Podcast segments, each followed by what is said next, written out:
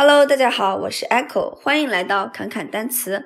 上节课我们讲了词根，这节课呢，我们来聊一聊词缀。其实呢，我们在导学一的概述课上就已经提过。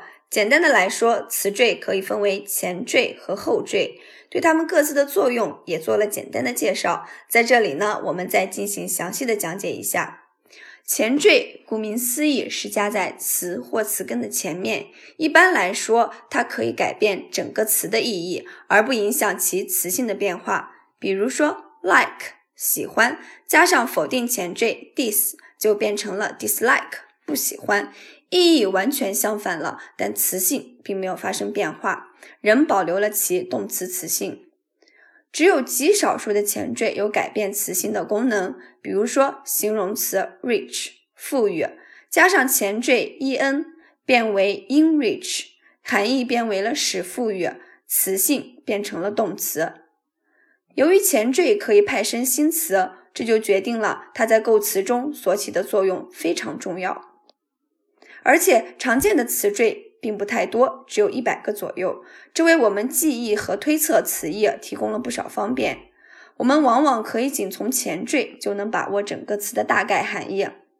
我们来看下面的例子：选择与下述句子中划线单词含义相近的词。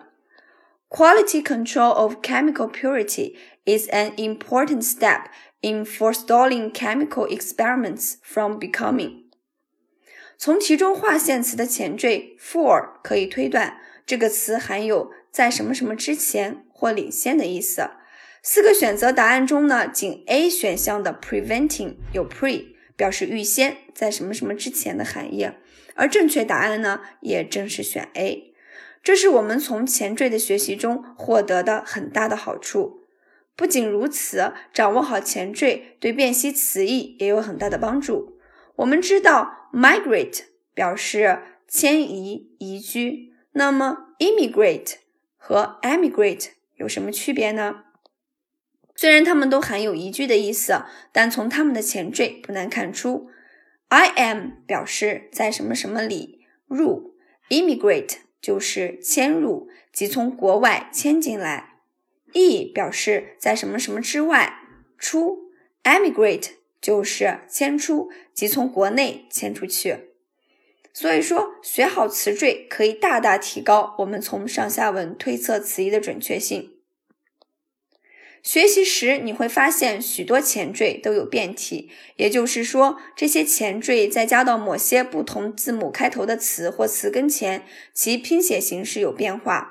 这种变化一般是出于发音上的简便和悦耳。比如说，表示否定的前缀。In 在加到以 l 开头的词之前，改为 il。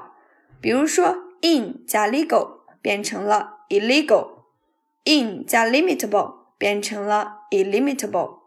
当 in 加到以 b、m、p 开头的词之前，改为 in。比如说，in 加 possible 变成了 impossible；in 加 balance 变成了 imbalance。In 加 moral 变成了 immoral，像这样的拼写变化呢，我们后期的课程中还会涉及更多。接下来我们来看一下后缀，后缀呢也很好理解，就是位于单词或词根后面的部分。一般来说，它只改变词性，对词义影响不大。比如说，dark 加 ly 变成了 darkly，由黑暗的形容词变为了副词。Eat 加 able 变成了 eatable，由吃的动词变为了形容词可吃的。bright 加 en 变成了 brighten，由明亮的形容词变为了动词使明亮。同前缀一样，后缀由于发音方面的原因，也会出现很多变体。这种拼写上的变化主要体现于在原后缀之前增加字母，而它们的含义基本保持不变。比如说，形容词后缀 al 表示什么什么的，它可以变体为 ial、ual、ical。比如说，personal、spatial、actual、typical，这些呢都是 al 的变体。理解这些变体呢，有利于我们理解词义。关于前缀和后缀呢，我们在以后的课程中会结合实例进行更多的讲解。欢迎大家持续关注“侃侃单词”一个帮你记单词的公众号。今天的课先到这里，我们下节课再见，拜拜。